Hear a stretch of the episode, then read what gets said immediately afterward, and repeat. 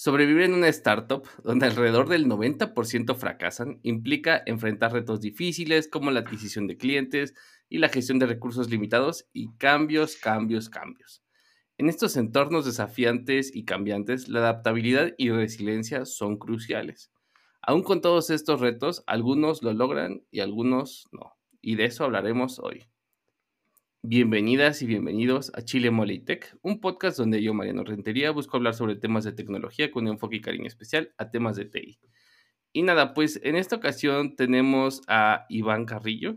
Él es Lead Software Engineer en EPAM, estudió ingeniería de software e inició en el mundo de la tecnología desde muy chico gracias a que su papá trabajaba en IBM y trajo piezas de computadora que armaron juntos y ese fue su primer acercamiento al tema. Tenía como 10 o 12 años eh, ha tenido la oportunidad de trabajar en empresas de todo tipo, desde Intel, la Universidad de Guadalajara, hasta una startup que es el tema hoy de conversación.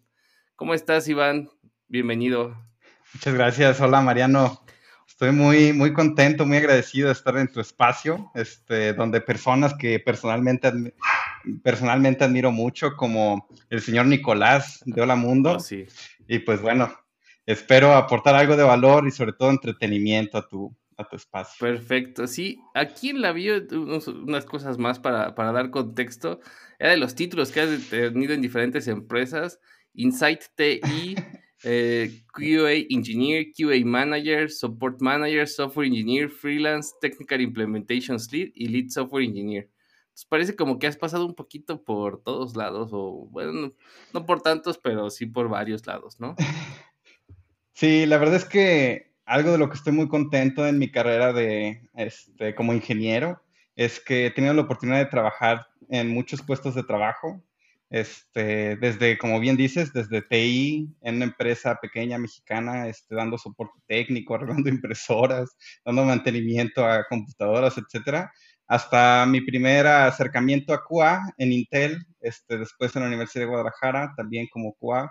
Este, y como freelancer estuve yo pienso que casi cuatro años este, desarrollando aplicaciones web con Node. He utilizado Laravel, CodeIgniter, este, Vue.js, React. He tenido la oportunidad de trabajar con este, bastantes tecnologías en bastantes áreas y en la startup eh, inicialmente eh, inicié como QA developer. De hecho, el primer QA de la, de la compañía no había nadie más que yo. Fuiste tú. y, y pues estuvo de locos porque trabajar en la startup eh, implicaba que no solamente hiciera pues QA, sino que poco a poco también estuve haciendo un poco de soporte, apoyando clientes este, por la parte de intercom, respondiendo mensajes. Eh, muy conforme la aplicación fue creciendo y dando y atrayendo más clientes, había quienes tenían necesidades muy complejas como, no sé, quizá alguna tuviese ya un sistema eh, utilizando por sus usuarios y pues necesitara algún tipo de integración, así que también desarrollé muchas integraciones entre, era un CRM, el startup, el producto era un CRM, así que desarrollamos muchas integraciones, este, mucho AWS, muchas lambdas, JavaScript, este, y pues de todo, mucho, de todo un poco. Vale, vale. Oye, pues, pues antes de, de entrar al tema voy a ver si, si doy una introducción tantito de cuál es se las pregunté a ChatGPT y, y las revisé. ¿Cuáles son las ventajas y las desventajas de trabajar como programador en una startup?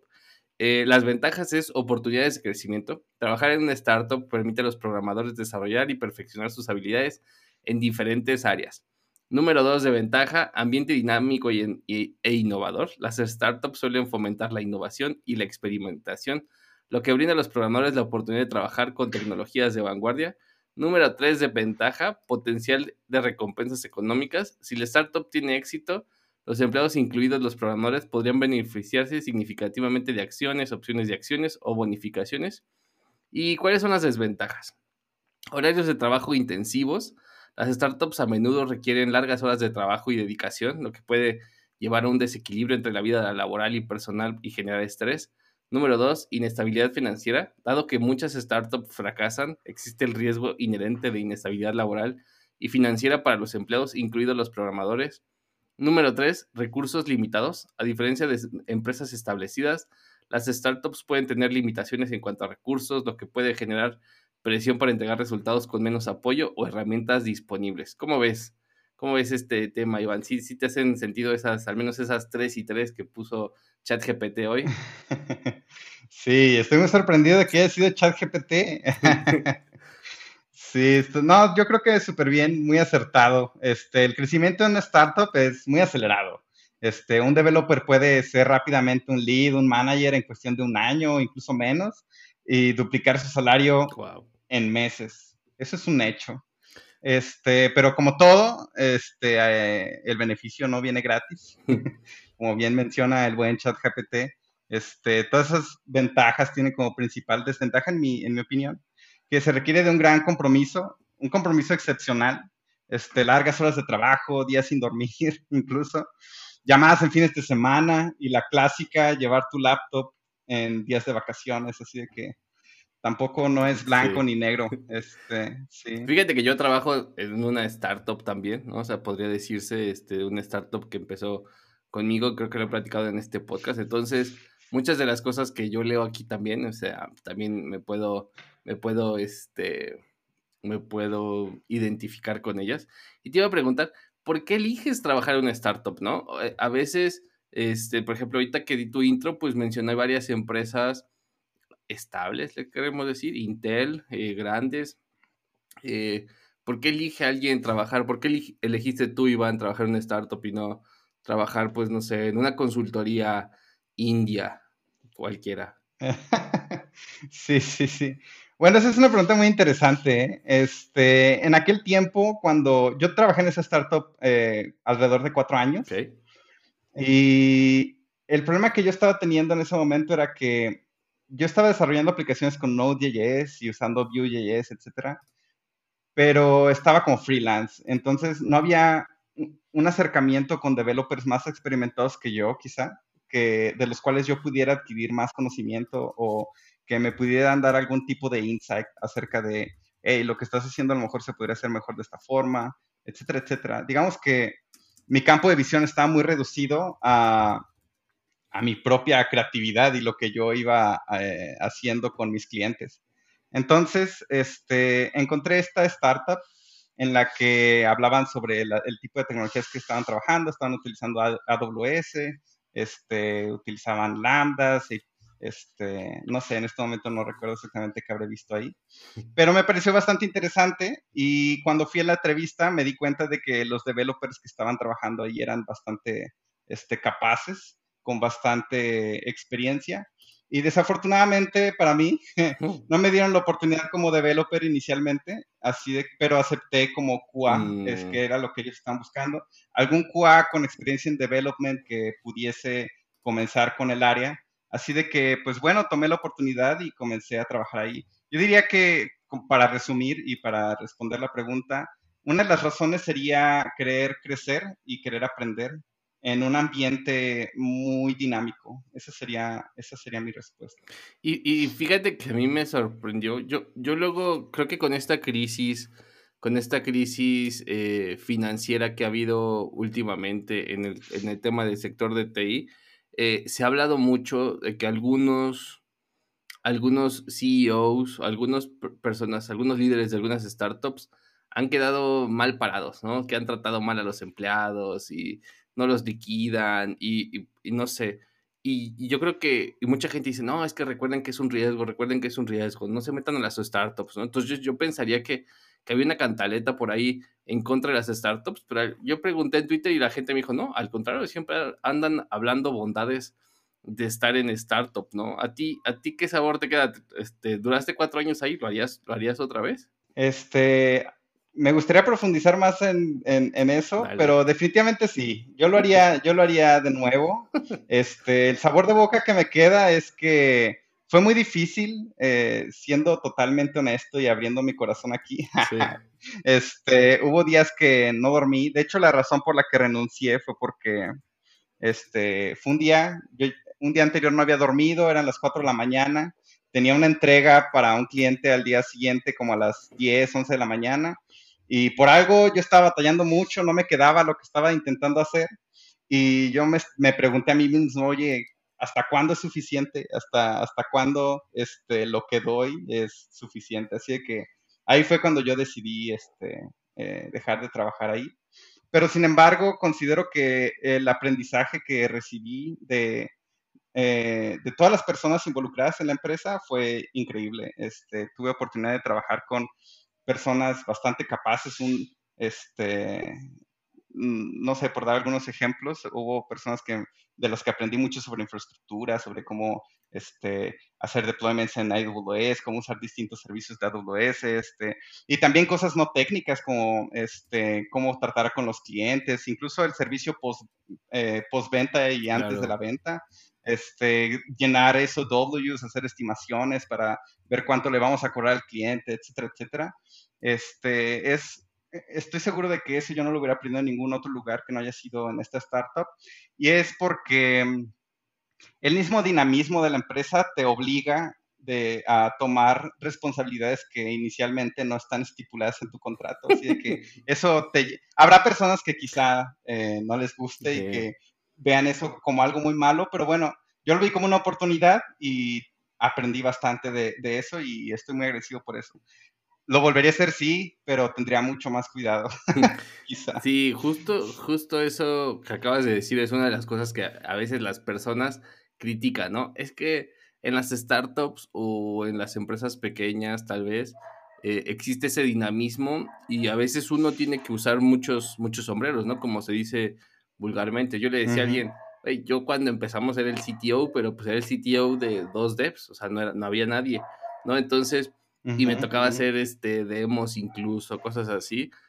Es, es, algo como que muy común y que hay personas que no les gusta. De hecho, hace poquito tuiteé que decía eh, de, un libro que se llama Range o Rage, no me acuerdo cómo se, si va con una N o sin una N, pero habla de generalistas versus especialistas. Y decía que en las startups, por ejemplo, se buscan a lo mejor muchas veces más en etapas iniciales los generalistas en contra de los especialistas, porque los generalistas son muchísimo más abiertos a poder tomar distintos roles, a diferencia de los especialistas que si las cosas no están bien definidas, se sienten muy incómodos. ¿Cómo dirías tú que las personas que trabajaban ahí contigo y tú mismo eran muy abiertos a lo mejor a, ampliar su espectro? O no sé, o, no te hace sentido esto de especialistas eh, generalistas. No, totalmente. Este, incluso me atrevería a decir, eh, quizá una opinión muy controversial, considero que las personas que eran generalistas eran las que más tiempo eh, se quedaban a trabajar y las que no lo, eran tanto quizás solían salir más pronto. Y la razón es por lo mismo que tú dices, este, hay muchos gaps en cuanto a procesos, este, personal que, hay para, este, available para trabajar, etcétera, que no permiten que el trabajo suceda, así de que mm. tiene que haber alguien que por propia mano, por propio interés, diga, ah, yo, yo tomo, no sé, yo tomo esa llamada con ese cliente y ahorita reviso cuáles son las necesidades de este cliente. Y aunque no le toque, ¿no? A lo mejor ese es un developer X, pero a lo mejor, bueno, le, tocó hablar con esta persona. O incluso eh, hay un cliente muy molesto y tiene una pregunta muy técnica eh, a lo mejor el, área de soporte no está lo suficientemente capacitada para hacerlo, bueno, un developer a lo mejor puede entrar y puede hablar con el cliente y recibir el grito. Estoy seguro, estoy seguro que ahorita mientras estás diciendo esto y si alguien te está escuchando, nada más está en su mente poniendo bandera roja, red flag, red flag, red flag, ¿no? Porque, porque dirán, ¿cómo? O sea, él era programador, ¿por qué contestó el teléfono? Él era programador, ¿por qué tenía que hacer esto? ¿Por qué tenía que hacer esto? ¿No? Pero pero justo eh, una de las preguntas que yo tenía acá era de ¿se sobrevive o se vive? ¿no? Que era el, título que le pusimos al podcast, ¿no? ¿Cómo sobrevivir en una startup? Este, y dijiste lo de las vacaciones con la laptop y te juro que, o sea, recuerdos de Vietnam vinieron a mi mente. Bueno, yo siempre viajo con la laptop. Hoy realmente creo que es por el tema de, la, de la, responsabilidad que tengo. Eh, siempre viajo con ella deseando no usarla y la mayoría de las veces la uso a veces nada, a veces mínimo. Este, pero para mí siempre es como, pues como una precaución, ¿no? O sea, es un hábito que tengo, eh, es una precaución más que, más que algo que, que, esté pensando.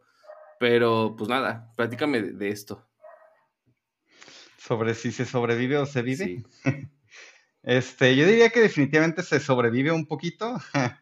Este, no sé eh, si mi salario era mucho o poco, pero sea cual sea, realmente no podía disfrutarlo, la verdad. Este, no, no podría disfrutarlo más allá de comprar cosas que pudiera utilizar desde mi silla de trabajo, porque ahí es donde vivía y a veces donde dormía también. Este, justamente hoy platicando con mi novia este, sobre el tema, con quien tengo viviendo algunos años ya y a quien agradezco mucho porque me ayudó mucho durante ese tiempo.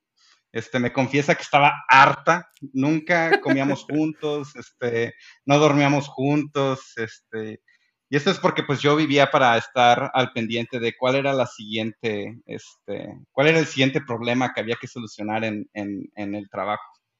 Y aquí quiero aclarar que este, yo entiendo de que hablo desde un privilegio cuando hablo, cuando digo de que, ah, yo trabajaba mucho y no dormía y todo y esto y aquello.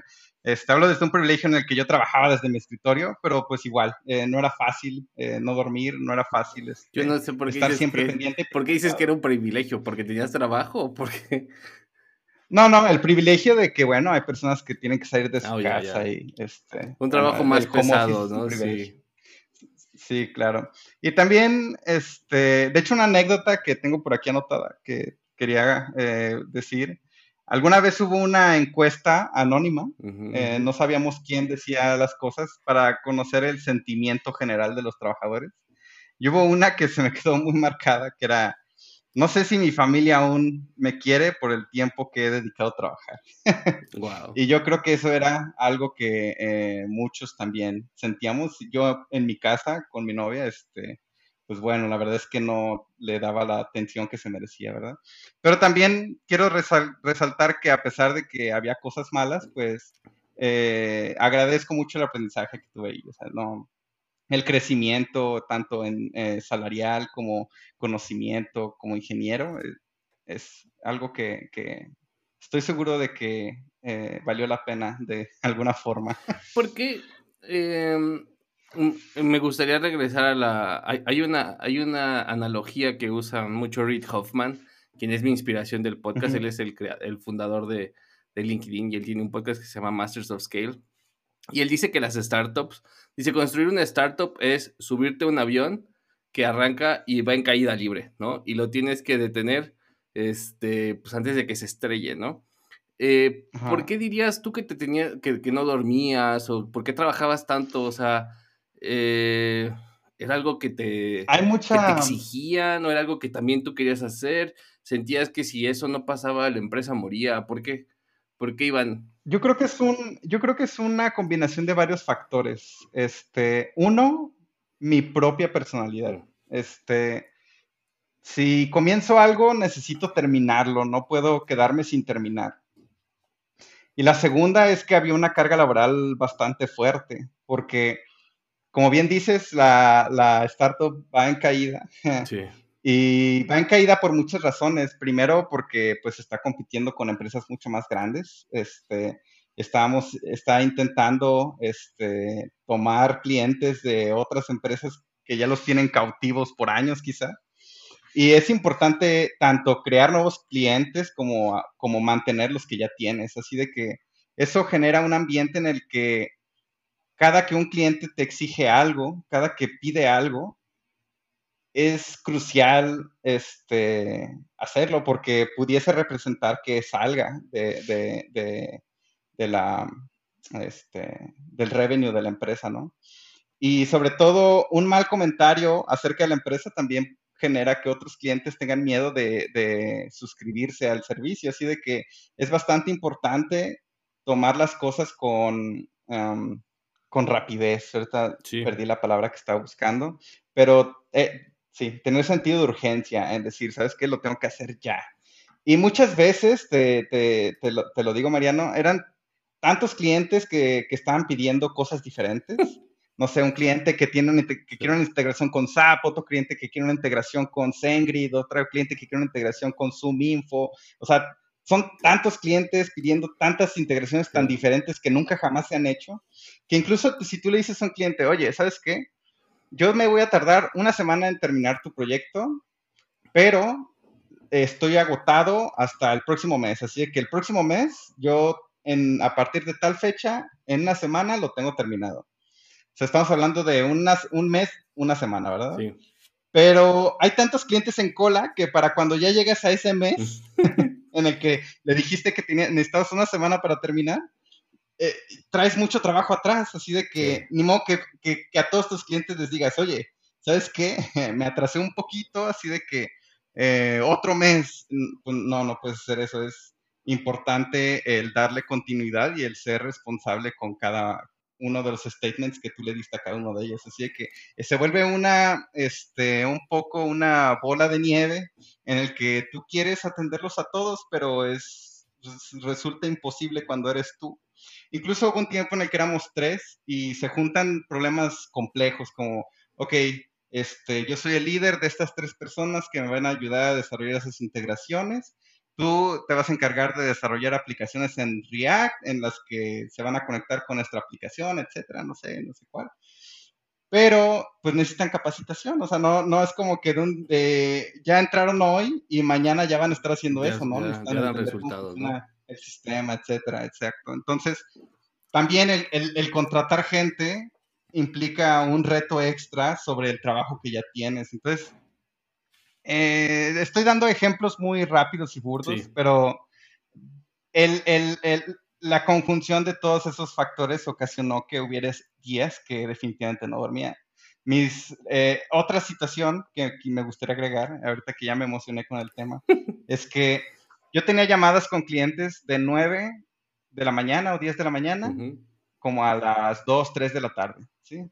Eran clientes entre clientes prospectos, entre clientes nuevos, entre clientes viejos. Y cada uno de ellos, la razón por la que yo entraba a esas llamadas era pues para este, solucionar situaciones técnicas, como, no sé, yo quiero esta integración o estoy teniendo este problema, etc. De cada una de esas llamadas eh, salían pues nuevos este, compromisos, digamos.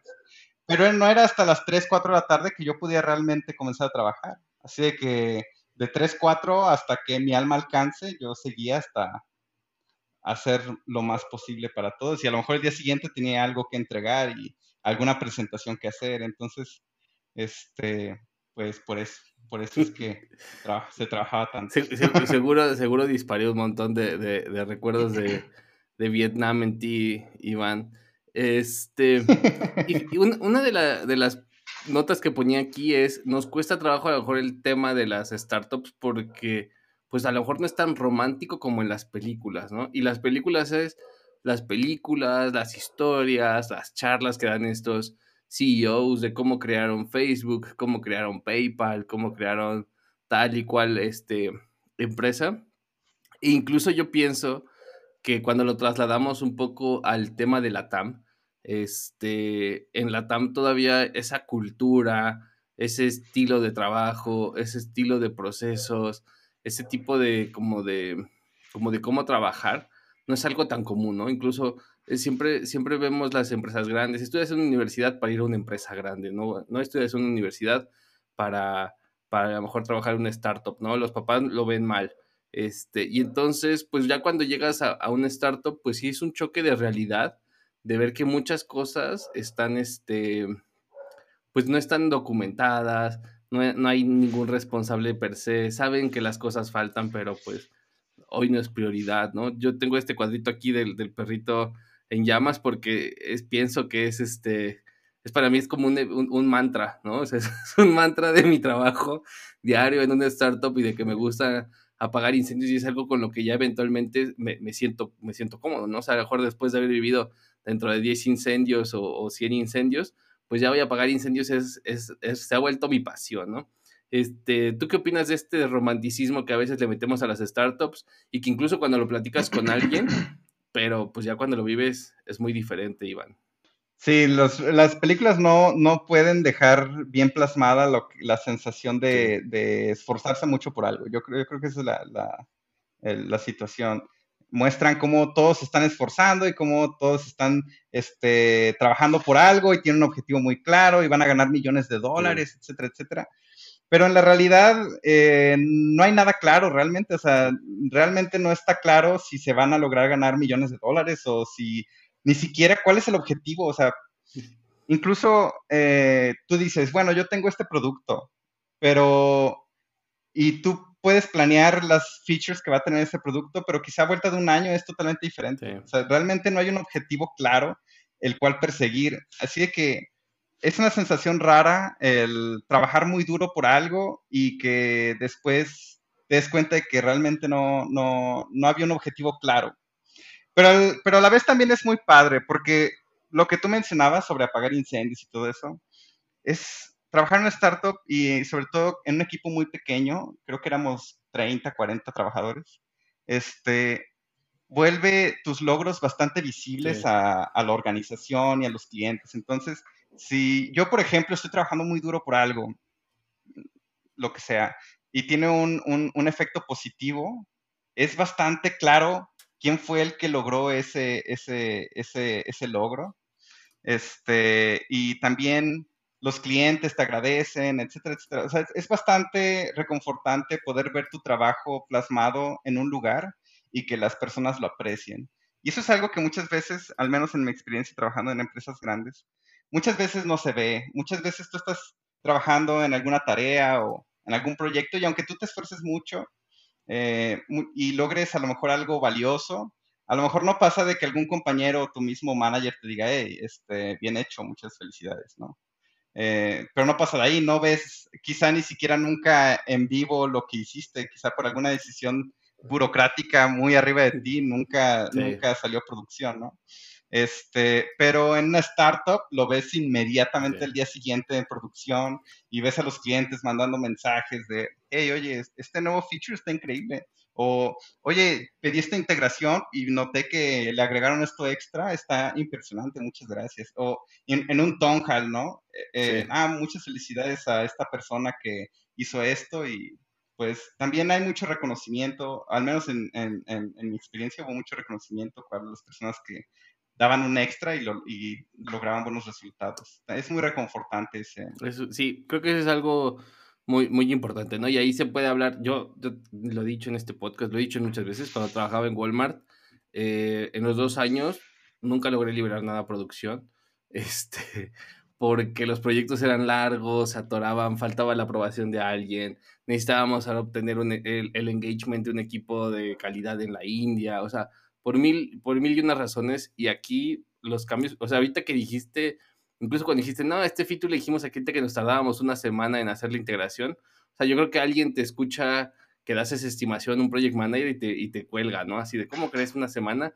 Pues ni que fueran enchiladas, ¿no? Este, ni que fueran enchiladas. pero sí, o sea, nosotros igual, ¿no? Aquí en, donde yo trabajo, cuando empezábamos las cosas las hacíamos rapidísimo. Obvio, si iban sin pruebas y nada funcionaban y poco a poco, ¿no? A lo mejor a veces este, es muy común la adquisición de deuda técnica en las startups porque estás en contra de, de morir muchas veces, ¿no? Eh, oye, el tema de los sueldos, el tema de los sueldos, ¿tú qué opinas? Y más que el que me digas tú tu sueldo, sino cuando a veces colocas a las personas que trabajan contigo versus el mercado, o a las personas que trabajan en el startup versus el mercado, o, o la gente que se va, o que, es difícil de contratar. ¿Tú qué opinas? ¿Son, son buenos sueldos este, en las startups o, no tanto? Yo considero que sí, sobre todo tomando en cuenta factores como, este, no sé, muchas veces las startups se pueden arriesgar a, contratar personas no con tanta experiencia. Okay. Este, sí, sí, me imagino que has vivido esto y es que contratar es muy difícil. Eh, los developers son muy cotizados y es raro encontrar uno que digas, ah, mira, este se ve bueno para la posición. Así de que para una startup es todavía más, porque los buenos developers están buscando oportunidades en, no sé, Amazon o alguna otra empresa eh, con más renombre, ¿no? Así de que las empresas como startups suelen dar un muy buen salario para personas que quizá a lo mejor no tienen tantas credenciales, pero que hicieron una muy buena entrevista y dieron una buena impresión. Así que yo creo que muy buenos. Este, en lo personal, yo salí de ahí eh, ganando 80 mil pesos. Este, y developers que estaban directamente desarrollando en el producto, porque yo era developer, pero no estaba desarrollando para el producto, sino yo estaba más on top del producto. Este, sé que ganaban quizá el doble, así que pues sí, se, se, gana, se gana bien. Oye, y hay, y hay mucha rotación, Iván, es, es, una de las cosas que a veces se habla mucho, si hay o no hay, o en tu caso, había, no había. Sí, sí, definitivamente la rotación es algo que sucedía bastante seguido. Eh, yo diría que la mayoría de las personas no duraban más de unos cuantos meses, mm. un año quizá, como mucho. Y las personas que superaban el threshold de un año quizá eran las que se iban a quedar más tiempo. Pero por lo general, este, yo que estuve ahí, bueno, creo que la startup no tiene más de ocho años existiendo, así que si yo trabajé ahí cuatro años, este, he sido de los que más tiempo han trabajado wow. este, para ellos. Entonces, sí, la rotación era bastante constante. Oye, no te contraofertaron cuando te fuiste? Eh, sí, pero mm, fíjate que yo no me fui por razones de dinero, o sea, no había un monto monetario que ellos me pudieran dar este, para yo poderme quedar. Porque entendí que a lo mejor renunciaste sin trabajo, ¿no? O, o sí renunciaste. No, no, este, primero este, encontré ah, dónde caer, ya después, pero yo, yo fui muy claro, la, verdadera razón nunca fue el dinero, eh, si, no sé, me hubieran dado una cifra, no estoy ahorita para, o sea, no estoy seguro qué cifra me hubiera vuelto loco, pero no creo que me hubieran podido dar una cifra que yo dije, ah, justo, por eso me quiero quedar. No, yo estaba buscando más tener la oportunidad de seguir creciendo, seguir aprendiendo, este, a lo mejor también, honestamente, ir en un proyecto un poco más organizado. Más, más, relax. sí, y poder ir un poquito más tranquilo a mis tiempos. No, no decir, hey, en una semana te tengo esto, ¿eh? A lo mejor un mes, dos meses, no sé. sí, sí, sí, pero sí, sí, sí hubo, sí, se intentó. Oye, por aquí en, en algunas de las preguntas que me, que me mandaron en, en Twitter, este decía, ¿no? Decía que en la startup no, no dicen que te van a negrear y que se quedan sin dinero y luego empieza la despedidera. Tú, o sea, tú dijiste, yo, mi caso personal, particular, tenía un, nivel alto de compromiso, no lo dijiste así, pero así lo entendí, un, nivel alto de compromiso y por eso te desvelabas y que las personas, algunas no, este, sí los negreaban, no los negreaban. Mm, yo diría que sí, este, sí, un poco, porque es que, ¿cómo te diré?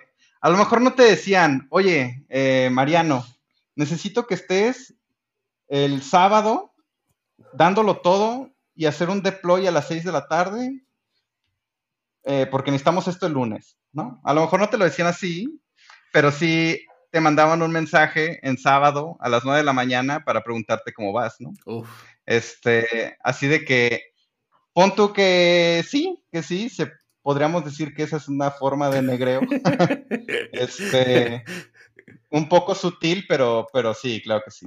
Oye, ¿y alguna vez te tocó despedidera? Este, afortunadamente no. No, eh, dijeran, ¿saben qué? Recorte del 30%, qué sé yo. Es que éramos tan poquitos, Mariano, que yo creo que recortar hubiera sido quedarse sin empleados. Entonces yo no, no, realmente nunca hubo un recorte masivo de empleados. Lo que sí había era mucha incertidumbre mm. con respecto a ese mensaje, ese tweet. Sí había mucha incertidumbre en el tema de que, no sé, eh, tenemos eh, pensado tener tanto revenue este mes y no, no, se llegaba ni al 10% de ese revenue, ¿no? Entonces eh, eh, comenzaban las, las, este, las cejitas arriba de hoy y qué va a suceder, eh, porque, pues bueno, si, si es solo un mes, mm. pues bueno, ¿no? Sí pero todo el año no recibiendo el revenue que se está buscando y a lo mejor haciendo cuentas como que el revenue no da para los salarios. Sí, sí. Pues siempre había esa incertidumbre de si algún día iba a suceder que ya todo se hubiera acabado. Pero bueno, al menos yo no he trabajado en todas las startups del mundo, solo en esta, y en mi, mi eh, experiencia no hubo ningún recorte loco. Sí había mucha incertidumbre, sí había mucha sensación de, este, a lo mejor me quedo sin trabajo, pero también a la vez, este, y esto me gustaría eh, dar un mensaje positivo. Tenemos, nosotros los que estamos en el, en el rubro del desarrollo de software, somos muy afortunados y muy privilegiados en el sentido de que si sucediera, es muy probable que encontremos un trabajo eh, rápidamente. Entonces, eh, pues, así como que mucho miedo no había. Oye, este, hay por ahí en internet un, Últimamente he visto uh, unos como memes o parodias de, de a veces las startups y, y, hay uno que se me queda mucho que es esta, esta, esta, eh, esta pelea, batalla entre ventas y producto o desarrollo, ¿no? Entre que si, pues es que no crecimos por culpa de ventas, ¿no? O sea, ventas no vendió y ventas por otro lado, pues es que yo no pude vender porque, como tú platicabas, no estaba la, la, la, integración y desarrollo, o sea, porque tenemos bugs o porque esto, ¿no? Y entonces es siempre esos dos equipos, eh, muchas veces son los que están empujando, especialmente en startups de software, los que están empujando a echarse la bolita, ¿no? De que, ¿por qué no crecimos?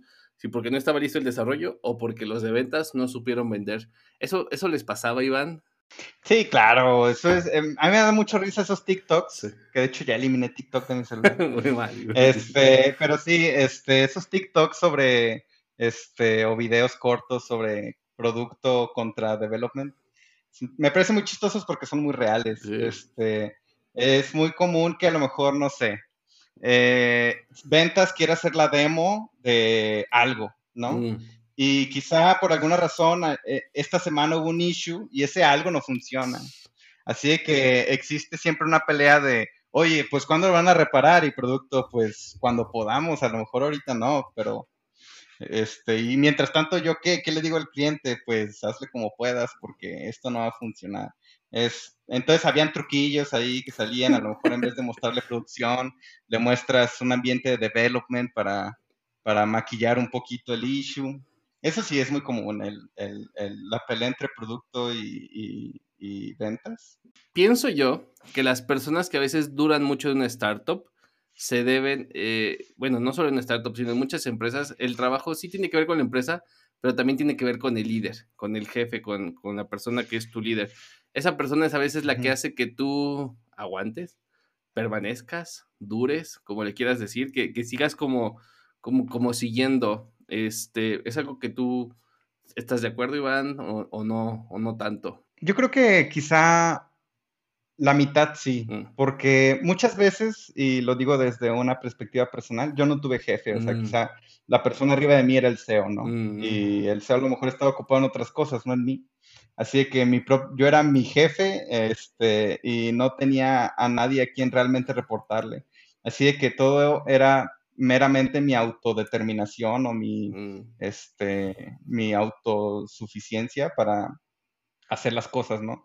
Mi proactividad, etcétera. Claro. Sí, que yo considero que una persona que, eh, digamos, dura mucho en una startup pudiese ser también que es una persona muy proactiva, mm. que le gusta mucho, eh, como tú dijiste, apagar incendios, y diría que también encontrarse en situaciones muy difíciles, ¿no? Como eh, en más de una ocasión quizá te encuentres en un lugar en el que no sabes cómo realmente abordar un problema y, por ejemplo, en, como en mi caso, que a lo mejor no tuvieras un jefe a cual acercarte para decirle tengo este problema, pero eso te emocione más que, que te dé miedo y lo hagas, ¿no? a lo mejor bien o mal, pero pero lo hagas, hagas tu mejor esfuerzo.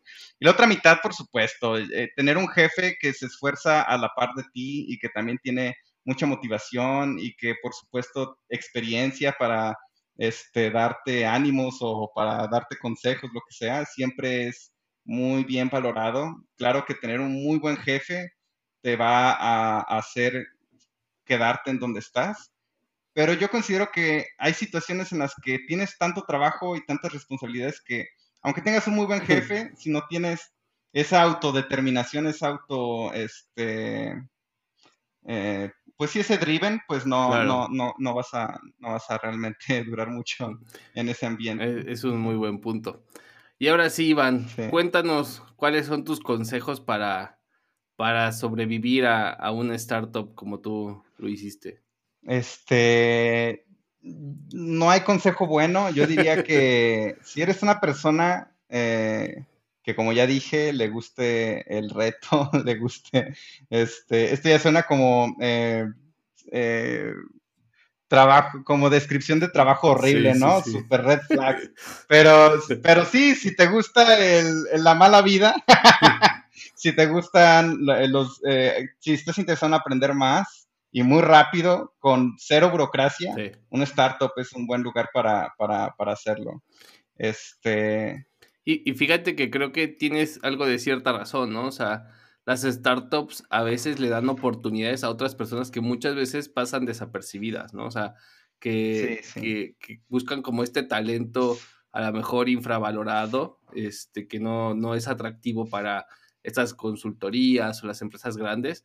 Y las startups muchas veces, o sea, yo lo que he visto es que los transforman, ¿no? Los transforman, los, los, este, los hacen crecer y son parte del motor de, de la industria, ¿no? Y hay startups tan buenas que eventualmente reclutadores dicen, ay, si viene de esta empresa, es alguien que vale mucho la pena porque tienen muy buenas bases, ¿no?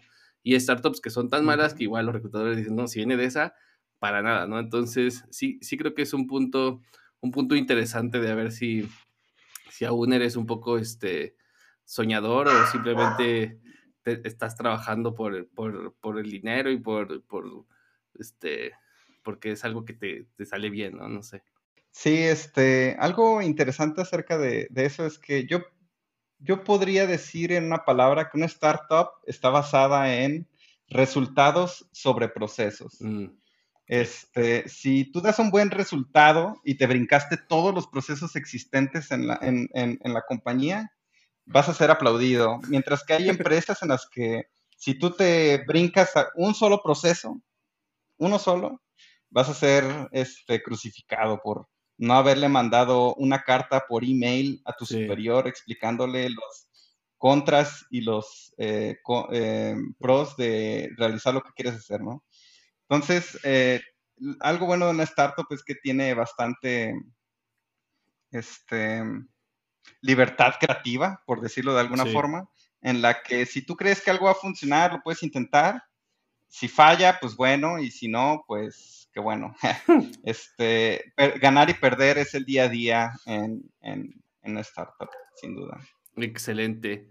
Pues nada, no sé si tengas alguna otra conclusión, Iván, o ya nos vamos a Tech Twitter. Vámonos al Tech Twitter. Vámonos. Pues mira, eh, en esta ocasión yo traje un tweet de Mario Valle Reyes, el famoso arroba Bilbeni. De hecho, él en su, en su handle tiene ahorita tres red flags porque dice que cada flag significa algo que tiene que cambiar. Y dice, esta es una pregunta que el tweet dice, los mejores prompt engineers serán los licenciados en comunicación y los graduados de filosofía y letras, los que saben escribir bien, pues. De mí se acuerdan. Y me acordé, yo literal le contesté este tweet este, con esa escena de contacto, una película de Judy Foster para, para, para la chaviza que a lo mejor nunca han visto y se las recomiendo mucho. Pero ella la mandan al espacio y, y ella en teoría está describiendo todo este, lo que ve en el micrófono porque todo se queda grabado. Y está así, está casi llorando y está impresionada y dice, no me debieron de barandar a mí, debieron de haber enviado un poeta, ¿no? Y entonces pienso yo que regresamos un poco a ese punto, ¿no? De que a lo mejor sí cuesta algo de trabajo darle las instrucciones al, chat GPT o y ahora, ah, o sea, con todo respeto, me suena un, un, un, trabajo muy, muy extravagante llamarle a alguien prompt engineer, este, alguien que nada más tiene que escribir una instrucción. Pero bueno, ¿tú, tú qué opinas de esto, Iván? ¿Sí, sí crees que los de, los de filosofía y letras y los de comunicación este, están mejor capacitados? con todo respeto, ah, este, yo de hecho quise ser filósofo y oh, quise estudiar letras, pero no se pudo. Te chingaste la este, rodilla. Ganó. Me chingué la rodilla. Este, yo creo que tiene una verdad a medias, porque al menos en mi experiencia yo uso ChatGPT bastante seguido. creo que como mínimo una vez a la semana.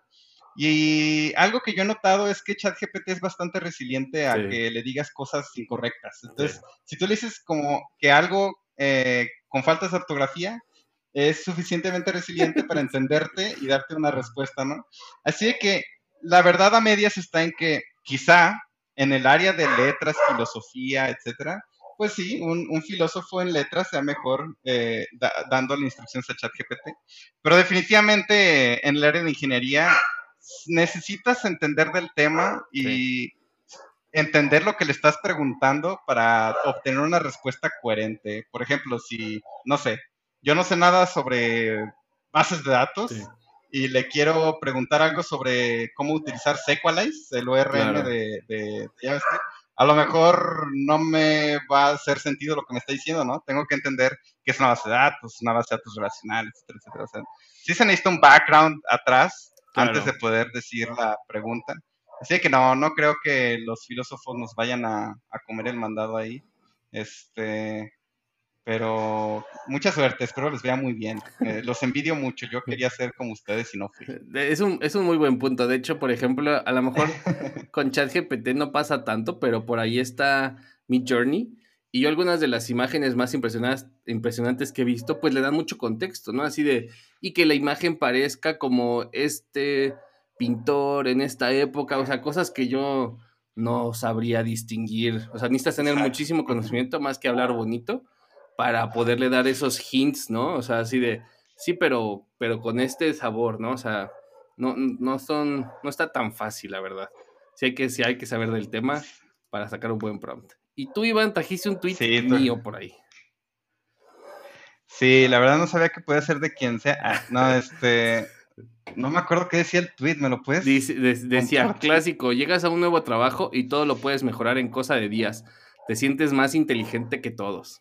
Ah, sí, es un clásico. Este, lo quería mencionar, ese tweet me llamó mucho la atención porque justo cuando entré en la startup, este, con algunos años detrás que yo tenía acerca de QA y de este, crear test cases y este, que si tus smoke test y regression testing, etcétera, etcétera, pues yo llegué y dije, ay, aquí no están haciendo nada de eso. Este, ahorita vamos a hacer una, eh, vamos a implementar unos procesos para que todo se pruebe y tengamos pruebas automatizadas. Pero después este, te das cuenta de cuál es el problema y el problema es que no hay tiempo para hacer todo eso y la verdad es que el tonto eras tú creyendo que eso iba a poder suceder. Este, entonces, pues bueno, tu tweet es bastante acertado en el sentido de que eh, uno tiene que llenarse un poco del contexto y eso te lo enseña la experiencia este, de la empresa y de la posición antes de poder comenzar a dar ideas. Sí, la mayoría de las respuestas fue de clásico, un junior, ¿no? O sea, de, de, que sí, yo creo que nos pasa a todos que a veces, este, no sé, a veces vemos, vemos pasto y ya lo queremos podar y no sabemos ahí qué hay, qué hay debajo, ¿no? Entonces, pues nada, este, yo no, no lo había reflexionado, pero recientemente nos pasó con alguien y dije, sí, un clásico, ya, ya hacía rato que no, que no lo veía. Pero bueno, pues muchísimas gracias a todos, gracias a ti, Iván, por haberte animado a participar en el podcast. No sé si quisieras agregar algo más antes de irnos, si nos puedes decir cómo pueden saber más de ti, tus redes, lo que tú gustes. Este, no, muchísimas gracias a ti, Mariano. Estoy muy contento de haber estado en este espacio. Este, muy interesantes tus preguntas. Y este, al final yo soy solo un pod en este clúster de Kubernetes llamado Vida. No, no tengo ninguna red social interesante, pero si alguien tiene alguna duda o cualquier cosa, mi Twitter es arroba Iván-Carrillo85 y estaría muy feliz de resolver cualquier duda de cualquier tipo. Perfecto. o si ustedes descifraron cuál es la startup en la cual trabajaba Iván y el cual no quiso decir el nombre, también mándenle un DM y digan, yo sí sé, Iván, no, te hagas. Este, yo sí sé quién yo es. sí sé quién eres. Este, pues nada, yo los invito a que el, el, el, handle de Iván está aquí en las notas del episodio y yo los invito a que sigan el podcast en nuestras redes sociales, en Twitter, en Instagram, nos encuentran como arroba chilemolitech. Hemos estado subiendo videos de TikTok al handle, a mi handle personal, Mariano Rentería. Este, les ha ido bien. Eh, a mí me encuentran en Twitter, mi handle es Mariano Rentería. En YouTube también subo esta versión del podcast en video, como en Mariano Rentería. Y no olviden que si les gusta el podcast, recomiéndelo a sus amigos y si no, recomiéndenlo a sus trolls más cercanos.